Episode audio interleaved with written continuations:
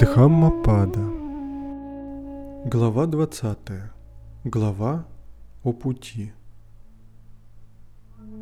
Лучший из путей восьмеричный.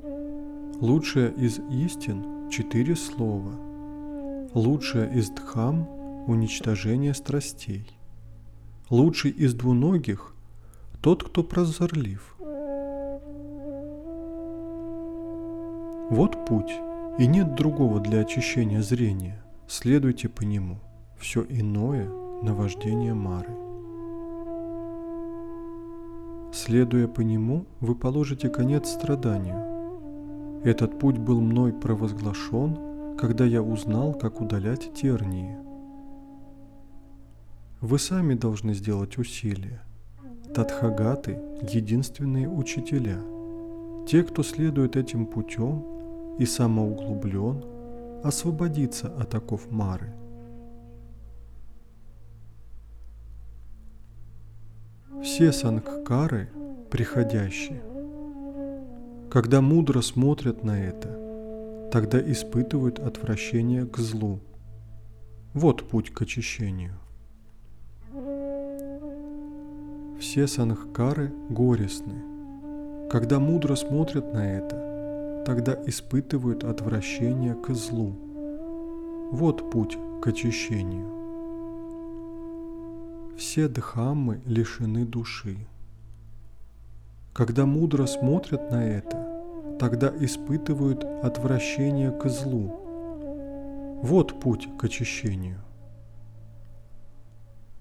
Кто не встает, когда время вставать? Кто исполнен лени, несмотря на молодость и силу? У кого решимость и мысль подавлены – тот беспечный и ленивый не найдет путь к мудрости. Внимательный к слову, вполне смиривший свой ум, пусть он не делает ничего дурного телом, пусть он очистит эти три пути действия, пусть он достигнет тропы, указанной мудрецами. Истинно, из размышления рождаются мудрости. Из отсутствия размышления – уничтожение мудрости. Зная этот двойной путь к жизни и к уничтожению жизни, пусть он сделает так, чтобы мудрость увеличивалась. Вырубите лес, а не одно дерево. Из леса рождается страх – Вырубив и лес, и чащу, вы, обхикшу, станете свободными. Пока у мужчины не искоренено желание к женщинам, пусть даже самое малое, до тех пор его ум на привязи подобно теленку, сосущему молоко у матери. Вырви свое желание, как вырывают рукой осенний лотос – следуй по пути спокойствия к нирване, указанной Сугатой. Здесь я буду жить во время дождей, а здесь зимой и летом. Так рассуждает глупец. Он не думает об опасности.